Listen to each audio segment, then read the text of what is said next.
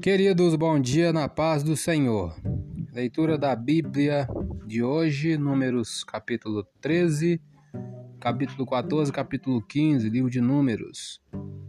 É, vamos falar sobre um personagem bíblico por nome de Miriam. Tomamos como base Êxodo 15, versículo 20 e 21 que diz: Então Miriam, a profetisa, a irmã de Arão, tomou o tamboril na sua mão e todas as mulheres saíram atrás dela com tamboris e com danças. E Miriam lhes respondia: Cantai ao Senhor, porque sumamente se exaltou e lançou no mar o cavalo com o seu cavaleiro. A história de Miriam pode ser encontrada em Êxodo 2, é, Êxodo 15, que acabamos de ler, e em Números 12, 20. Ela também é mencionada em Deuteronômio 24, 9, 1 Crônica 6, 3 e Miqueias 6, 4. Pergunte aos irmãos mais velhos qual é a sua maior provação na vida. Eles responderão que é o irmão mais novo. Isto é verdade, especialmente quando o caçula é mais bem sucedido que o mais velho. Os laços de lealdade familiar podem ser tão esgarçados a ponto de haver rompimentos. Quando vemos Miriam pela primeira vez na narrativa bíblica, ela está envolvida em um dos mais incomuns trabalhos de babá. Está a observar seu irmão Moisés, ainda bebê, em um berço à prova d'água flutuando no rio Nilo. Quando Moisés foi encontrado pela princesa do Egito, esta desejou adotá-lo como filho, mas percebeu que ele precisava de uma ama de leite. O rápido raciocínio de Miriam permitiu que Moisés fosse amamentado pela própria mãe. A superproteção de Miriam, demonstrada nesse episódio, deve ter lhe causado dificuldades para aceitar que seu irmão caçula cresceu, pois na ocasião em que Moisés casou-se com uma mulher cuxita, Miriam criticou sua escolha. Era natural que Miriam ficasse insegura. A questão não era o tipo de mulher com quem Moisés se casara, e sim o fato de que Miriam não mais seria a mulher mais importante na vida de Moisés, o líder de Israel. Por isso, ela questionou a autoridade do irmão, lá em Números 12, 2. Porventura falou o Senhor somente por Moisés, não falou também por nós? Não há menção da resposta de Moisés, mas Deus rapidamente respondeu a Miriam e Arão. Sem negar o papel de ambos em seus planos, Deus claramente demonstrou seu relacionamento especial com Moisés.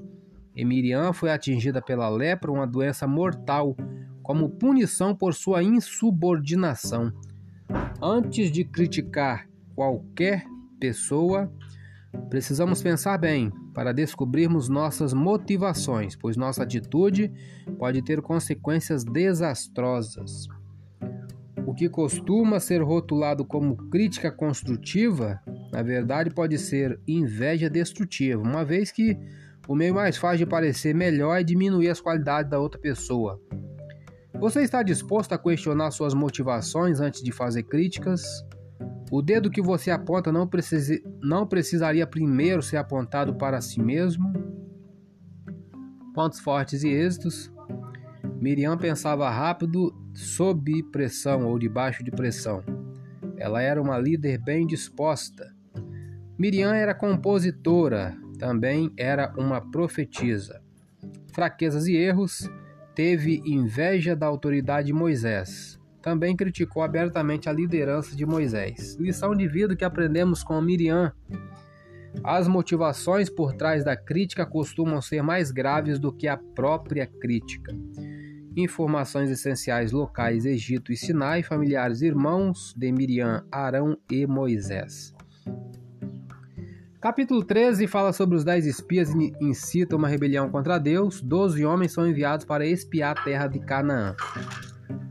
Capítulo 14: Os israelitas querem voltar para o Egito. A partir do versículo 26, aos murmuradores não é permitido entrar na terra de Canaã.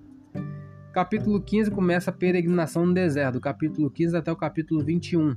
Após sua desobediência e frustrada tentativa de entrar na terra prometida, os israelitas foram condenados a peregrinar durante 40 anos no deserto. Mesmo após esta punição, o povo continuou a rebelar-se. Então, Deus continuou a puni-los. mas o coração dos israelitas permaneceu endurecido e rebelde em relação à voz de Deus. Isso pode trazer calamidades similares à nossa vida. No capítulo 15, regras adicionais, a repetição de diversas leis.